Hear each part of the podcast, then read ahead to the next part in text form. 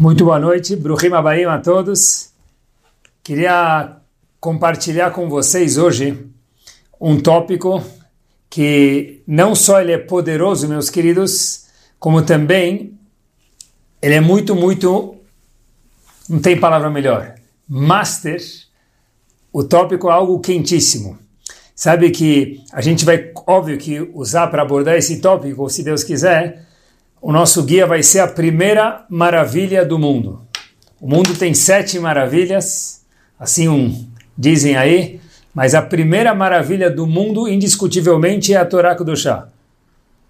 A gente vai abordar um tópico usando a primeira maravilha do mundo para assessorar a gente sempre a ver os nossos tópicos. Acompanhem comigo, olhem que interessante.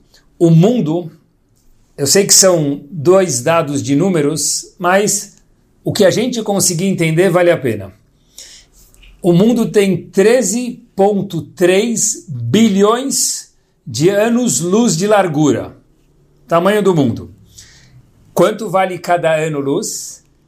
Cada ano-luz vale 6 trilhões de milhas. Então são 13,3 bilhões de ano-luz e cada ano-luz são 6 trilhões de milhas, que é mais do que quilômetros. Bom, é muito isso. Nenhuma calculadora talvez aguente isso, precisa ser algo científico. Ainda assim, nesse mundo muito grande, muito vasto, muito espaçoso que Hashem criou, Hashem dedicou 31 psukim, 31 versos, meus queridos, para abordar esse mundo, para contar para a gente o que, que tem nesse mundo. Parashat Bereshit, o começo fala sobre a criação do mundo, 31 psukim. Agora, quando Hashem fala sobre o Mishkan, sobre a casa de Hashem, o QG de Hashem, o Betamigdash móvel, que era o Mishkan, o tabernáculo, Hashem gasta não dezenas, centenas de versos. E a pergunta é, por que, que tem 31 psukim para explicar a construção de um mundo tão vasto, bilhões e bilhões de milhas, trilhões de milhas, versus centenas de versos que falam sobre o Mishkan, que não é o mundo inteiro, é algo pequeno, muito pequeno. A resposta talvez seja que, óbvio que o Mishkan é importante, mas mais do que isso, o mundo foi construído por Hashem. E Hashem fala, olha, na Torá não é importante saber o que eu faço. É importante, meus queridos, escutem isso muito bem, qual que é o play, qual que é a atuação, não minha, Hashem dizendo, mas sua, ser humano, nossa, Yehudi ou Yehudiá. Por isso que o Mishkan, que apesar de ser pequenos, algo pequeno, tinha centenas de psukim, diferente do mundo inteiro, que é muito vasto que teve somente 31 psukim para abordar eles na Torá Kedoshá. Porque mais importante para Hashem do que o que foi feito por ele é o que nós agimos no mundo. É incrível. E quantas espécies tem nesse mundo que Hashem criou? Estava procurando num livro de ciências chamado, é um jornal de ciências chamado Astrolobiologic Journal. Bom, é um jornal de científico, lá eles trazem, meus queridos, que o mundo tem mais de um trilhão de espécies diferentes. Mas tem uma única espécie no mundo que tem livre-arbítrio e é um ser especial, nós, seres humanos. Voltando, mundo gigante, 31 psukim, Mishkan pequeno, centenas de psukim. Por quê? Porque mais importante do que Hashem fez para o mundo, a Kadosh Baruch Hu deixa registrado o que, que nós fizemos para ele e para o mundo, que é o Mishkan. E nesse mundo tão grande tem trilhões de espécies, é verdade, mas tem uma espécie em específico que é uma espécie especial, que é o ser humano, dentro de todas as espécies que Hashem criou. E, na verdade, meus queridos, todo esse mundo foi criado para um ser humano, Adam Arishon. E esse um ser humano, se a gente colocar um pouco mais de zoom, é o povo Yehudi. A Kadosh Baruch criou o mundo inteiro para o ser humano. E o ser humano em especial, o melhor do ser humano, o chantilly do ser humano, assim nos explica o famoso Sefer Akuzari, é o Yehudi, é o povo Yehudi, que é o black tie do mundo. É de verdade a primeira maravilha do mundo, junto com a Torá do se a gente puder dizer assim. E como que a gente define um ser humano nos olhos de Hashem? Qual a definição de uma pessoa? Vamos voltar para a primeira maravilha do mundo, que é a Torá Kudoshá. E tem algo famoso, mas eu queria entender hoje com vocês melhor, que eu nunca tinha entendido direito isso. Na verdade, quando Hashem criou o homem, homem quando gente diz é homem ou mulher, tanto faz, ser humano, está escrito Vaipach Beapo Nishmat Chaim. Hashem insuflou nas nossas narinas a Neshama, um pedaço de Hashem um pouco abstrato isso, muito filosófico?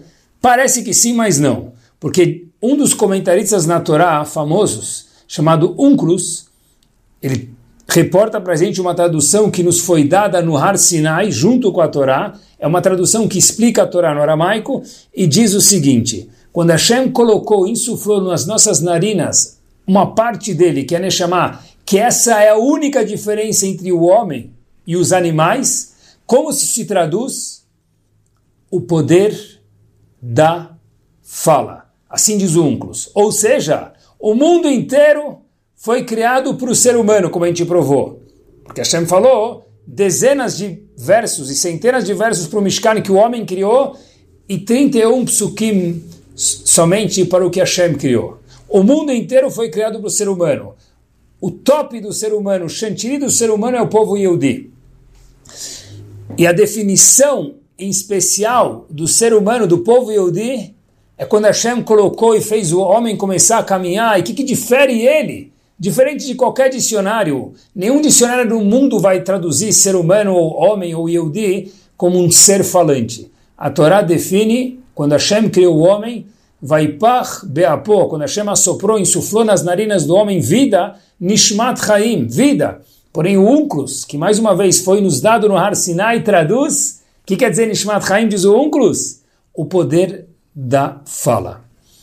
Fiquei pensando, os animais também falam. O que é esse grande chantilly do bolo que é o ser humano que tem o poder da fala? Meus queridos, o ser humano também fala. Não é só o homem. Cachorro fala, cavalo fala, eles se comunicam. E mais ainda, é isso que define o homem? Fiquei pensando, talvez isso define bastante a mulher. As mulheres gostam bastante de falar. Hashem deu o poder da fala para as mulheres. Mas isso define o homem, o ser humano? Nenhum dicionário define assim. Por que a Torá, que é a primeira maravilha do mundo, define o ser homem como um ser falante? O homem ou a mulher, tanto faz. O que, que a Torá quer ensinar para a gente? O que, que tem mais profundo para a gente poder aprender? Pessoal, eu acho que aqui tem uma pérola Chachamim contam para gente que tem um midrash famoso, se não é que fique agora, que tinha um vendedor ambulante, diz o midrash, ele estava andando, passando por uma cidade e gritando, quem quer vida, quem quer vida? Óbvio que quem não quer vida. Então começou a juntar a população da cidade, tinha gente já vendendo hot dog em volta, gente vendendo refrigerante, então começou a juntar uma massa lá, todo mundo, quem quer vida, e todo mundo foi descendo das casas, indo ver o que esse vendedor vai oferecer para gente. Será que ele tem alguma vacina, um antídoto especial para dar para gente? E aí, até que ele fala um verso no Teilim. Miai Shechafetz Haim. Quem é o homem que quem quer vida? Aquele que cuida da boca dele, usa bem a boca dele. e assim termina o Midrash. Meus queridos, a pergunta que há de se fazer aqui nesse Midrash é Peraí, propaganda enganosa. Se a gente tivesse lá na hora, talvez a intuição mais normal é ligar para o Procon e falar que aquele vendedor lá enganou a gente. Quem quer vida, quem quer vida. Ele vai lá e me fala um passuco no Teirim. Passuco no Teirim eu consigo ver sozinho. Miaisha Havetz Haim. Quem é um homem que quer vida, cuida da sua boca. Habibi, para isso não precisa de um vendedor ambulante fazer todo um fuzz e a Torá escreveu um midrash sobre isso. Qual que é a ideia que o Midrash quer nos ensinar sobre a fala, que é o assunto de hoje? A resposta, meus queridos, vi uma vez uma coisa muito interessante, eu acho que dá para a gente um norte na resposta do que, que é o poder da fala, por que, que o ser humano, diferente de qualquer dicionário, qualquer enciclopédia, é definido de acordo com a Torá como um ser falante. A resposta é a seguinte. Parashat Korach, todo mundo já ouviu falar sobre Korach, Korach foi o homem que fez o maior duelo do mundo. O homem mais desafiador que houve no mundo talvez foi Korach, porque ele teve a audácia de desafiar Moshe Rabbeinu. Korach começa a desafiar Moshe Rabbeinu e de repente ele junta uma grande população que eles vão de fato falar para Moshe Rabbeinu, olha, talvez Moshe Rabbeinu não é a pessoa certa. Você começou a colocar pessoas no poder que não mereciam poder, isso é chamado em português nepotismo. Você não é uma pessoa que de repente começou a colocar sua família no poder. Que isso? Mas pessoal, tentem imaginar Korach discutindo com um homem que falou com Hashem cara a cara, o maior dos profetas. Interessantíssima história de Korach. E de repente tem um momento que Hashem precisa se pronunciar, porque a população estava dividida, de fato, quem é verdadeiro? Quem está com razão? Korach ou Moshe Rabbeinu? Hora do pronunciamento. Kadosh Baruchu, Jornal do Brasil, vai dar sua palavra. E esse passuca aparece em Parashat Korach. Diz Hashem, olha, sabem quem está correto? E para Kadosh Baruchu precisar falar quem está correto, deve ser que teve muita gente na hora que titubeou, que ficou na dúvida. Porque Korach era muito sábio. E as pessoas eram muito elevadas, escorregaram em algum ponto. Diz Hashem, vou contar para vocês quem está certo. Em Parashat Korach figura o seguinte passuco. Ibadelu mitoch azot. Diz Hashem, se separem dessa congregação de Korach. Ou seja, quem está correto é Moshe Rabbeinu. Ve'achale otam karaga. E eu vou destruir todos eles imediatamente. Assim disse Hashem. De repente, o povo ficou assustado e falou um diálogo com Hashem. Aish echad yechita ve'al kol ha'edah tiktzov. Você, Hashem, uma pessoa pecou, no caso Korach, e você vai destruir toda a congregação? Como assim, Hashem? Ok, Korach errou, mas ele errou, você vai destruir toda a congregação? E aqui termina esse episódio na Torá. Meus queridos, como assim? Disse Hashem, Korach está errado. E o povo retruca, Hashem, uma pessoa errou. E você você vai destruir toda a congregação, o que, é que você disse, Akadosh Baruch Meus queridos, como assim uma pessoa errou? Korach e sua congregação, Korach estava juntado, tinha em sociedade pelo menos 250 pessoas de um calibre altíssimo, espiritual, intelectual, poder. Como assim? Como que o povo retruca para Hashem? Olha, Hashem, uma pessoa pecou, você vai destruir toda uma congregação? Mas espera aí, como assim? Não foi só uma pessoa que pecou, foi uma pessoa e a congregação dele. Os outros 250, vamos dizer, pessoas que estavam em sociedade com Korach. Como assim uma pessoa só pecou? Rav Hirsch ele não aborda justo esse ponto, mas lendo lá, me parece que a gente pode responder essa pergunta. Korach, meus queridos, foi o líder desse povo. E olhem que bomba. Quando falam para Hashem, você vai matar por causa de uma pessoa, toda uma comunidade, a gente perguntou, mas teve uma comunidade inteira que participou com ele, não é por causa só de uma pessoa. Parece que é isso que Ravish quer dizer, e se não é, então nós estamos sugerindo é o seguinte: Korach foi um ótimo orador. Korach falava muito, muito bem. Era um ótimo de demagogo. Sabe, quem já viu, quem gosta de oratória, vale a pena escutar os discursos de Churchill. Churchill falava muito bem. Era um ótimo orador. Quem gosta de oratória, vale a pena para aprender escutar os discursos de Winston Churchill. Porém, Korach não era Churchill, mas ele tinha o mesmo poder da oratória, da fala, de convencer os outros através da sua boca, da sua fala. Pessoal, quem fala bem, quem tem um zehuto mérito, a siata de Shmai, ajuda de Akadosh Baruch de falar bem, óbvio que pode usar isso para o bem ou para o mal, ele é capaz de vender picolé para esquimós no Polo Norte. É isso mesmo.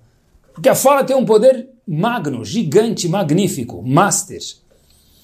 Foi isso que figurou na Torá. Retrucaram para Hashem, uma pessoa errou. E todo mundo vai ser castigado. A gente perguntou, não foi só uma pessoa, foi Korach e toda sua congregação?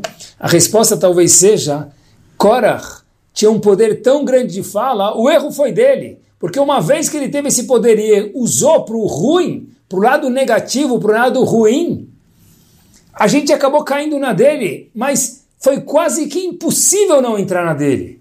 Ou seja, quem que criou a teia de aranha foi Korach. Nós ficamos grudados lá, a gente caiu na armadilha. Mas a Ish, aquele grande homem Ish, é uma expressão natural de uma grande pessoa, porque Korach era uma grande pessoa, tinha um potencial gigante, porque a Kadosh Baruch Hu deu para ele um poder de oratória, um poder de convencer os outros. Korach era um demagogo par excellence. Então diz a Torá, Ish foi um Ish, que você, Kadosh Baruch deu o poder da fala para ele. E todos nós vamos ser punidos? Talvez assim a gente consiga entender um pouquinho como Korah conseguiu convencer 250 pessoas de um naipe muito alto para ir contra o maior dos homens, o maior dos profetas, aquele que nunca houve e nunca haverá outro igual a ele, no caso, Moshe Rabbeinu.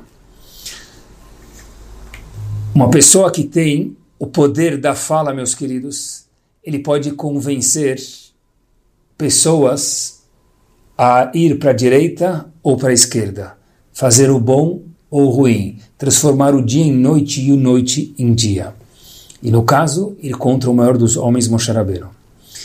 O que tem de ímpar no ser humano, de acordo com a definição da Torá. O que, que é o ser humano de acordo com a Torá Kedoshá? É a fala, o poder de dialogar. Isso nenhum animal tem. O poder de se comunicar, não de fazer barulho. O poder de se comunicar. Quando Hashem criou o homem, que é a coroa da criação do mundo inteiro, daqueles trilhões de quilômetros, que é um homem, que é uma espécie daquela uma trilhão de espécies que existe no mundo, definiu o homem como um ser falante. Este poder, ser nenhum fora o ser humano tem, e óbvio que animal nenhum tem isso. A definição de ser humano, de acordo com a Torá Kudoshá, é um homem que consegue falar porque o poder da fala ele é algo gigante e magnífico. Meus queridos, a fala pode ser um trator para arar campos, para produzir frutos, e pode ser uma arma para lo aleno matar milhões e milhões de pessoas, como todos nós vimos em diversas histórias do mundo e mais recentemente, infelizmente, na Segunda Guerra Mundial. Olhem só o que, que a fala. Em 1963, um dos grandes gigantes que o mundo teve, em especial nos Estados Unidos, Rav Yaakov Kaminetsky, a não se confundir com Rav Chaim Kanievsky, pessoas diferentes. Rav Yaakov Kaminetsky, mais uma vez, viajou para a União Soviética, na época a União Soviética, para visitar dois familiares dele sobreviventes da Segunda Guerra. Muitos anos depois, foi visitar dois familiares deles. Um era um familiar e o segundo era irmã de Rav Yaakov Kamenetsky. Anos e anos depois, de 1963, essa irmã do Rav Yaakov Kamenetsky vai para os Estados Unidos, onde Rav Yaakov Kamenetsky vivia, e ela foi se encontrar com Rav Kamenetsky, e no, naquela ocasião, Rav Kamenetsky estava com um grande colega seu, chamado Rav Nathan Sherman, um dos fundadores daquela editora famosa chamada Artscroll. Rav Yaakov Kamenetsky estava lá e a irmã dele chegou para os Estados Unidos, era mais uma vez Rav Yaakov Kamenetsky estava com Rav Nathan Sherman e ela chega e faz a seguinte observação. Desde quando meu irmão, se referindo a Rav Yaakov Kamenetsky, falando com Rav Nathan Sherman mais uma vez, começou a falar de uma forma muito mais tranquila e devagar. Rav Nathan Sherman pensou dentro de si mesmo, como assim? Desde que eu conheço Rav Yaakov Kamenetsky, ele sempre falou devagar. A irmã viu Rav Natan um pouco assustado e fala, o que, que, é isso? Ele falou, ele sempre falou devagar. Não, meu irmão falava muito rápido antes. O que, que fez ele falar devagar? Anos que eu não vi ele e vejo que agora ele está falando devagar. Rav Yaakov Kamenetsky falou o seguinte, é, ele mudou. Quando Rav Yaakov Kamenetsky percebeu que no e-mail tem o botão de send, que no WhatsApp tem aquela flechinha para mandar a mensagem, mas na boca da pessoa não tem o botão de send. Na boca da pessoa não tem a flechinha da mensagem. Nos radialistas nos Estados Unidos, não sei como é no Brasil, eles têm três ou quatro segundos para apertar um botão e retomar o que falaram. A boca do ser humano, meus queridos, não tem isso. Rav Yaakov Kaminetsky percebeu, obviamente gigante que era, do grande poder da fala que não tem como voltar atrás, e foi daí que começou a falar de uma forma mais tranquila para pensar antes da mensagem descer do cérebro para a boca. A força da gravidade é rápida, ela faz descer rápido, a coisa é um pouco mais devagar porque não tem mais volta. Inclusive, depois disso, Rav Sherman falou sobre Rav Yaakov Kaminetsky um episódio muito curioso, que havia um jovem que adorava pegar os grandes homens dos Estados Unidos que estavam em Nova York, Rav Yaakov Kaminetsky, Rav Moshe Feinstein, Rav Aaron Kotler, Zichron Ibrahá, gigantes, e quando eles estavam num lugar, adorava dirigir eles, de um lugar para o outro quando podia, casamentos, etc e tal. E quando entrava no carro, ele aproveitava para fazer perguntas importantes, estavam com homens muito grandes. Antigamente era aquelas fitas cassete de gravar, tudo bem, para quem não conhece, algum tipo de gravador. E uma das vezes, quem estava no carro com aquele jovem motorista Yudi querendo aprender cada vez mais, entrevistando os Gdolim da geração, era Rav Yaakov Kaminetsky. Está no carro, e ele começou a fazer perguntas e perguntas, coisas de visão judaica e visão do mundo e visão do Yehudi. E de repente, meus queridos, mais uma vez, já que era fita cassete, terminou a fita e o botão pulou, pluft, fez-se um barulho.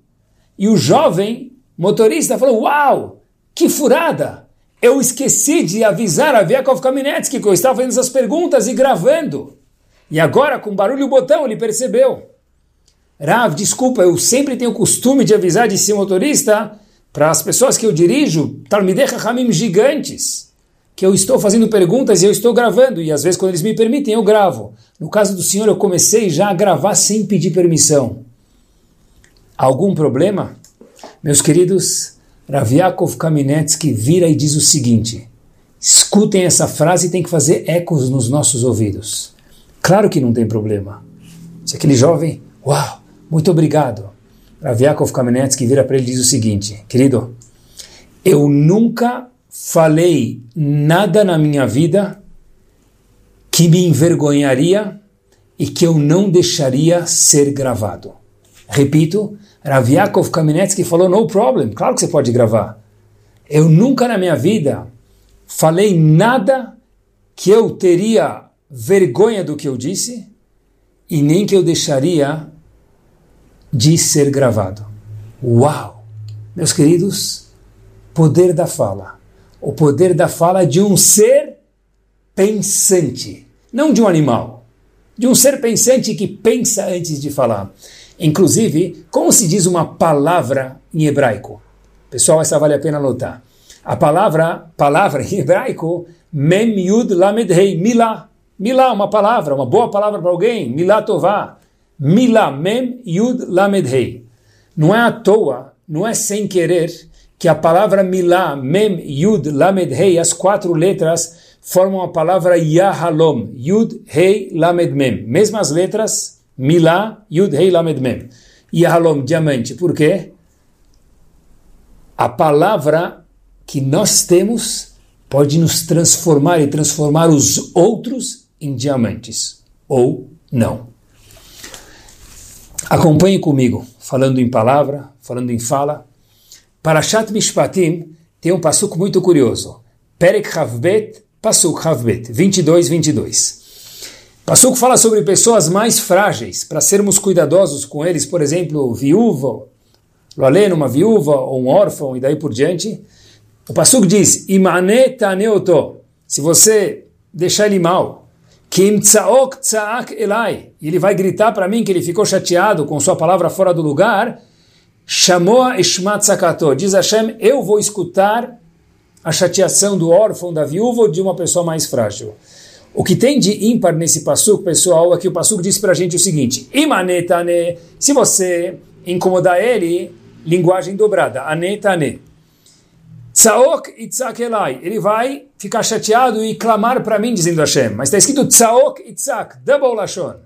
Linguagem dobrada. Shamoa eshmat sakato. Eu vou escutar, escutar ele. Por que está tudo dobrado nesse passuco? Por que, que não fala? Se você falar indelicado com uma pessoa mais frágil, eu, Hashem, vou escutar ele, isso vai ter uma repercussão. Por que, que fala? Se você falar, falar, e ele gritar, gritar para mim, eu vou escutar, escutar ele. Por que está tudo dobrado? Meus queridos, boa pergunta. Tem uma história que eu acho que responde isso para gente. Um Rav, muito importante, que eu não quero citar o nome, nos Estados Unidos, foi num bar mitzvah. E ele começou a dançar no bar mitzvah com o próprio bar mitzvando. E óbvio, bar mitzvando, o Rav e o pai do bar mitzvando. Então, quando vai uma pessoa muito importante no bar mitzvah, uau, fica todo mundo, tira foto, tal, olha quem está no bar mitzvah. E de repente, o pai do menino começa a chorar, o pai do bar mitzvando começa a chorar. Depois de alguns minutos, o Rav vai no canto e fala para ele, meu querido, dono da festa, você é o pai do bar mitzvando, que você está chorando? Aconteceu alguma coisa? O pai do menino diz, Rav, será que eu sirvo para alguma coisa? E o Rav fala, como assim? Será que eu sirvo para alguma coisa? Não entendi a seu, sua frase. E o pai do bar mitzvah, no meio da festa de bar mitzvah, no meio não, no canto, mas durante a festa de bar mitzvah, diz o seguinte: Olha, por que eu estou falando isso para o senhor? Será que eu sirvo para alguma coisa? Porque meu pai sempre me falava isso quando eu era pequeno. E eu tenho a dúvida até hoje. Será que eu sirvo para alguma coisa? Meus queridos, eu acho que é isso que o Passuco está falando. Quando você falar com uma pessoa que ela é frágil, e no século XXI todos nós somos frágeis. Repito, autoestima, século 21, todo mundo é um pouco mais frágil do que antigamente. Diz o Pasuk, chamou a Ishma, porque a linguagem está dobrada. Talvez a resposta seja porque o que nós falamos vai ficar dando som, som, som, som, som dobrado durante dias, anos e gerações, a ponto de um pai, de uma criança, no meio de um bar mitzvah, ter que desabafar para o Rav Será que eu sirvo para alguma coisa? Mas por quê? Porque me falaram isso, não sei se uma, dez ou duzentas vezes quando era pequeno, e até hoje tem o som, som, som, som, eco na minha cabeça. Talvez por isso que o pastor fala, cuidado com a nossa palavra, porque o quê? Chamou a Eshma, vai ficar um eco. A linguagem está dobrada porque vai um sinal de eco, de repercussão. E meus queridos, essa história eu escutei. Mas teve outra história que eu presenciei e queria compartilhar com vocês. Porque a linguagem dobrada e aonde está o eco das nossas palavras? Estava uma vez participando de um curso de profissionais de educação, já faz um tempo, e a pergunta feita naquele curso foi a seguinte: Me conte o que mais lhe marcou em alguém que te ensinou algo. Falando com profissionais de educação, para cada um deles contar o que mais marcou eles no sentido positivo ou negativo. E pessoal, eu não acreditei. Haviam pessoas lá casadas, com filhos, anos e anos de educação. Uma pessoa levanta e fala o seguinte: Eu não acreditei no que eu, no, no que eu vi. Olha, eu lembro de uma professora minha, ou moral, ou morel, o que for, homem ou mulher, tanto faz, sem falar o nome, obviamente, que entrava na sala de aula, nem falava bom dia e tratava a gente como se fosse um bicho, não um ser humano.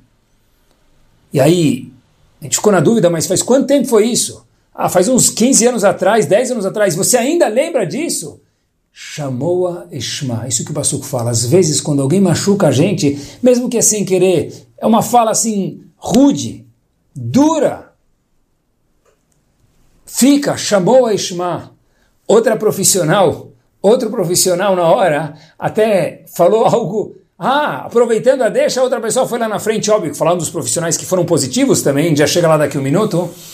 Mas uma pessoa também chegou e falou: Olha, eu lembro de um morel, de uma morá, quando eu tinha três anos de idade, que sempre que eu entrava na Kitá, me falava tal coisa.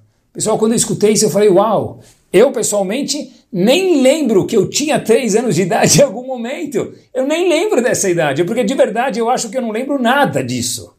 Mas tem pessoas que alguma fala de uma morá, ou de um moré, ou de um professor, de uma professora, de um pai, de uma mãe, de quem for, fica na cabeça e dá eco, chamou a Ishma. Talvez é isso que Hashem está nos ensinando, quanto poderoso é a fala.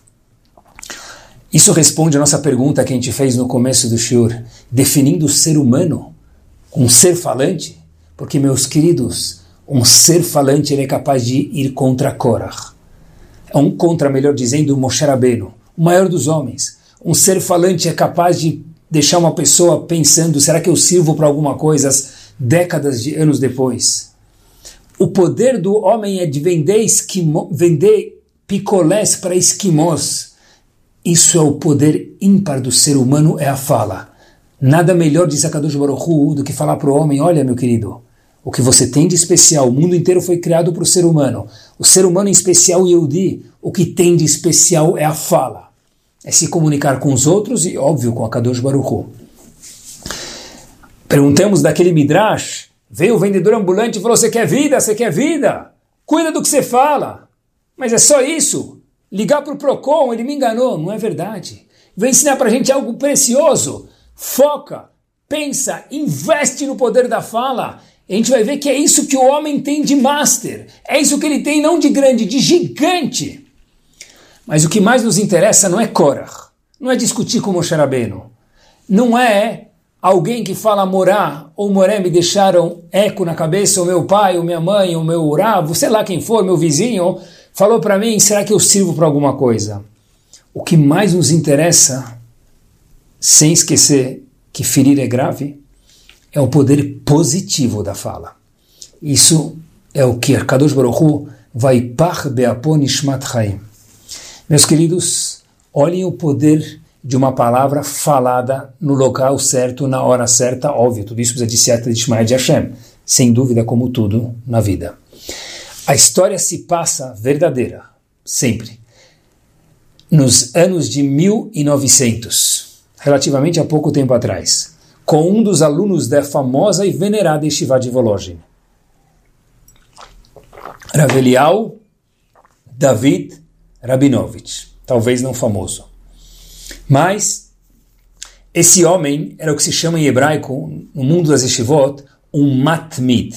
Matmid é alguém que não para, é uma locomotiva, é um homem que não para de estudar. 24-7, 24 horas por dia, 7 dias por semana. Obviamente parava para comer e dormir, mas era só isso.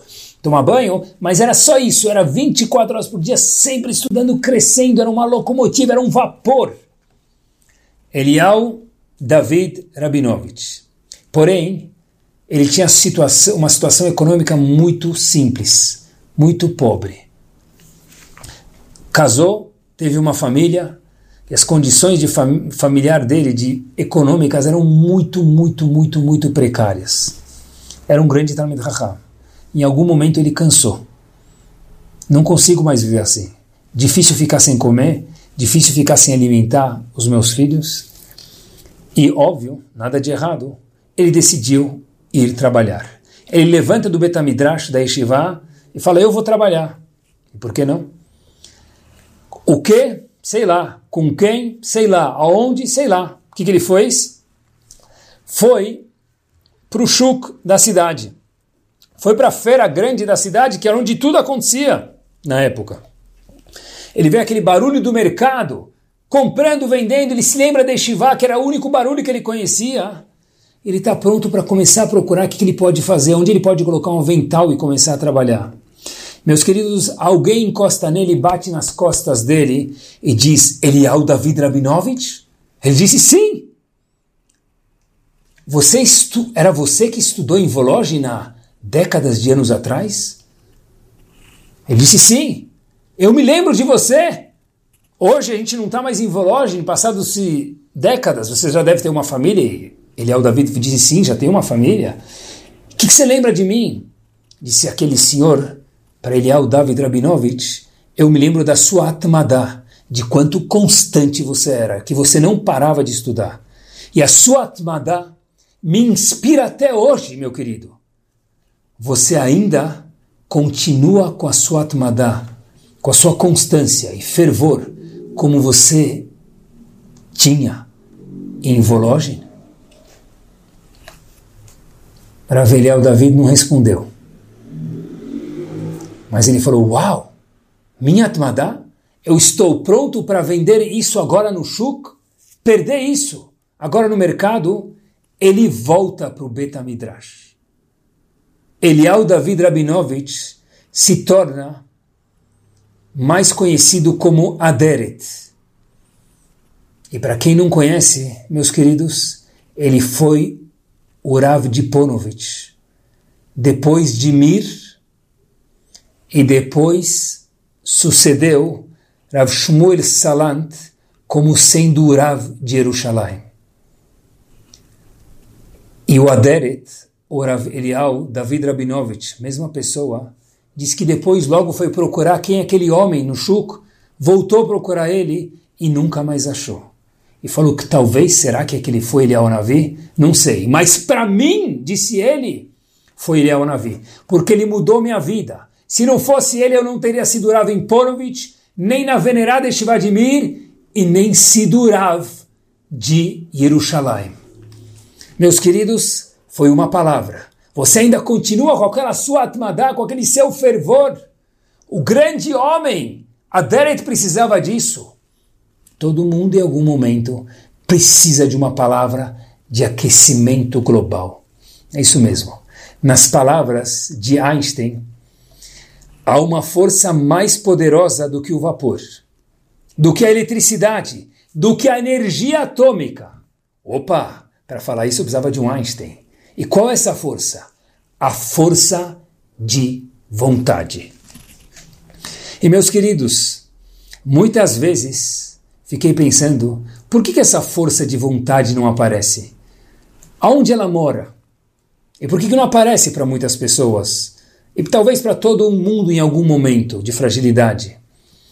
Óbvio, porque a resposta é porque nós não regamos essa semente. Sabe que muitas vezes um aluno de sucesso, um businessman de sucesso, uma pessoa de sucesso em casa e na sociedade é aquele que sai da sua zona de conforto. E quanto a psicologia fala sobre a zona de conforto tão especial, sair dela. O que, que faz a pessoa, meus queridos, não sair da zona de conforto? Acompanhe comigo no estágio final desse shiur. Talvez a preguiça, óbvio, mas mais do que a preguiça, ou pelo menos não menos do que a preguiça, é o medo. E qual que é o remédio para esse medo? Para que a pessoa possa não ter o medo e agir fora da caixinha. Ser criativo. Não ter medo de investir, de um novo business.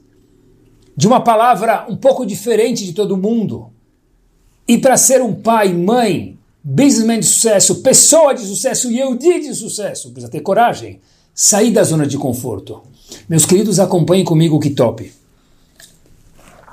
Óbvio que precisa de algum estímulo. You can. Atayachol. Você consegue. Meus queridos, pensem agora comigo, e eu já fiz isso muitas vezes, qual o professor, qual o mentor que mais te marcou? Na maioria das vezes, não era aquele que me deu mais matéria. Foi aquele que mais se ligava comigo. Aquele que mais me amava, aquele que mais me incentivava que é o poder da fala, que é o que o homem tem de especial de acordo com a Torá Kudoshá. É isso mesmo.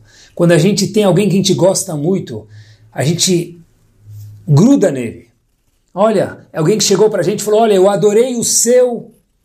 É aquele elogio, aquela palavra boa, aquela palavra verdadeira, aquela palavra de incentivo verdadeira, pessoal. Isso é o poder que Korach usou para o lado negativo. E a Torá e o que nos interessa é como usar isso para o lado positivo. Meus queridos, às vezes quando eu vejo um jovem bar mitzvando, antes de fazer o bar mitzvah, uma semana antes, um dia antes, eu falo para ele, olha, sei que as pessoas ficam com medo, eu lembro que eu fiquei com medo antes do bar mitzvah, que a gente pode errar. E errar é humano, é, mas a gente esquece disso na hora do bar mitzvah, a gente esquece que errar é humano. E eu pergunto para ele, o que, que, vai acontecer se você errar? Para ele ou para eles? Cada vez que vejo um bar mitzvah, eu faço a seguinte pergunta. E eles falam para mim, ah, sei lá, prontos para uma resposta, oh. E eu falo para ele, sabe o que vai acontecer se você vai errar? Ele fala, Rav, o que acontece? É ruim? O que vai acontecer se você errar? Eu pergunto de novo, Rav, é um sinal ruim? Falo, vai acontecer uma coisa. Eles falam, o que, Rav? Eu falo, nada. Se você errar uma vez, uma semana depois, duas semanas depois, ninguém vai lembrar. E o homem do vídeo vai até editar aquele erro, porque de fato, quem não erra? Talvez o professor do Bar vai ficar marro. Mas você, qual o problema de errar? Meus queridos, uma palavra dessa dá segurança, por exemplo, para alguém fazer Bar Mitzvah. Não que ele precise errar, mas e daí que errou? Palavras que dão vida, palavras que encorajam pessoas. É isso mesmo. Talvez um homework para hoje à noite e a gente pensar nos próximos dias uma palavra para encorajar alguém, seja outra pessoa ou também, junto com outra pessoa, nós mesmos. Uma pessoa. Vê alguma coisa legal encorajar eles. Meus queridos, olhem só o poder da coragem. Olhe o poder de sair da zona de conforto estimulado por uma palavra normalmente boa, que é o que o homem tem de especial, e com essa história nós fechamos. Depois, durante a Segunda Guerra Mundial, houve algo chamado Kindertransport. Kinder é criança. Transport, como no português é transporte. Então, meus queridos, houve, havia o Kindertransport, onde os Imachemam alemães transportavam jovens de 10 a 12 anos de idade em vagões de animais. E houve um Kindertransporte em especial que foi salvo. E ele foi levado para a Inglaterra durante a guerra e depois colocados em orfanatos e casas de ajuda para aquelas crianças e meus queridos, durante a guerra, ainda, foi um entrevistador da Inglaterra para olhar para aquelas crianças e entrevistar, entrevistar elas. E de repente, meus queridos, essa história acontece lá acontece muitos anos depois, de novo, quando a entrevista aconteceu com essas crianças quando estavam, estavam mais velhas. Então, viam lá que havia um jovem, uma criança, muito triste, óbvio. Perdeu o pai, a mãe, não sabia onde estavam, muito tristes. E começaram a entrevistar as crianças, e era de se entender, mas eu vi um menino chamado Daniel, esse menino muito triste, muito triste. Tudo isso durante a guerra, a entrevista. Muito triste. E não tinha como deixar ele um sorriso. Era de se entender, mas os outros estavam se habituando com a situação triste, mas ele não conseguia passar essa lombada de estar longe dos pais. Perguntaram para ele o que, que você precisa. Esse Danilo falou: se vocês estão me entrevistando e querem me ajudar, eu quero um encontro com o rei aqui da Inglaterra. E parece que o rei da Inglaterra na época era uma pessoa mais acessível.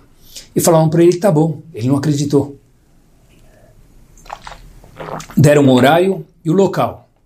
E Daniel foi para esse local. Quando ele chega lá, o jovem Daniel vê que tinha uma criança, mais uma criança, mais uma criança, mais uma criança. Ele pensou que ele teria uma audiência private com o rei, quando na verdade ele viu que era um grupo que ia se encontrar com o rei. Mas tá bom, também serve. O rei passando, todo mundo acenando, ele fala umas palavras e pronto para ir embora.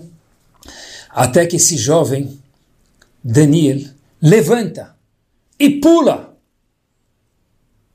E os seguranças têm que segurar ele, porque ninguém pode se aproximar do rei. E o rei, ao ver alguém saindo da zona de conforto, da caixinha, em vez de pedir para punir a criança, fala: stop! Manda trazer a criança. Diz para o rei, diz a criança para o rei: o que, que, você precisa? O que, que fez você sair e se colocar em perigo para vir falar comigo. Essa criança fala: Eu estou com saudade dos meus pais. E eu quero os meus pais. O rei fala: na Alemanha? Eu procurar os seus pais na Alemanha e trazer eles para cá? É impossível isso. Mas essa criança vira para o rei e fala: Mas, um minuto, me falaram que você é o rei e o rei consegue tudo. O rei ficou pasmo e falou: É verdade, devo tentar conseguir. Meus queridos, um período depois, naquele orfanato da Alemanha, batem na porta. E quando batem na porta, meus queridos, nada mais, nada menos do que o pai e a mãe de Daniel, trazidos da Alemanha para a Inglaterra, a pedido do pequeno Daniel, pelo rei da Inglaterra. Trazidos da Alemanha para a Inglaterra, pelo rei da Inglaterra, a pedidos de Daniel. Seus pais chegaram. Essa é a história. Essa foi a entrevista. Anos depois, entrevistaram outra pessoa do orfanato e acompanhe o final dessa história. Contou toda essa história e ele estava chorando. Todo mundo entendeu, porque todo mundo imaginou que ele era Daniel, revivendo a história. E o entrevistador fala para ele: Daniel, nós o entrevistamos anos atrás. Disse essa pessoa: Eu morava no orfanato também, mas eu não sou Daniel. Perguntou o entrevistador: Então, desculpa, estamos agora anos e anos e décadas depois entrevistando outra pessoa. Mas uma pergunta: se o senhor estava no orfanato e o senhor não está chorando, quando contou a história de Daniel para a gente, por que, que o senhor chorou e ficou tão comovido? O senhor era muito próximo de Daniel? Disse aquele senhor de idade. Não. O senhor conhecia Daniel? Disse ele. Tampouco não. Então por que, o senhor chorou? Se ele, eu lembro de Daniel, não era o melhor amigo dele. Mas eu também estava naquela audiência com o rei. Eu estou chorando. Porque, meus queridos, eu estou emocionado agora para contar isso para vocês. Por quê? Porque eu não saí da fila e não pulei para falar com o rei. Eu não tive a coragem, não tive aquela audácia de falar com o rei. E Daniel teve seus pais ao lado dele. E eu até hoje nunca mais vi meus pais, porque não tive aquela coragem, não tive a coragem de dar uma palavrinha a mais com o rei. Uau! Que a gente possa usar nossas palavras para o bem. Lembrar que o que nos faz ser diferente de daquela uma trilhão de seres é o poder da fala. Que a gente lembre quanto o impacto é de uma fala negativa, mas mais importante, quanto é o poder de uma fala positiva. De criar, de sair da caixinha, de sermos fora, sairmos fora da zona de conforto, que a gente possa estimular os outros, a nós mesmos e usar a boca de uma forma benéfica, óbvio que também com a Kadosh Baruch Semana impactante, magnífica e de boas palavras a cada um de nós. Tudo de bom.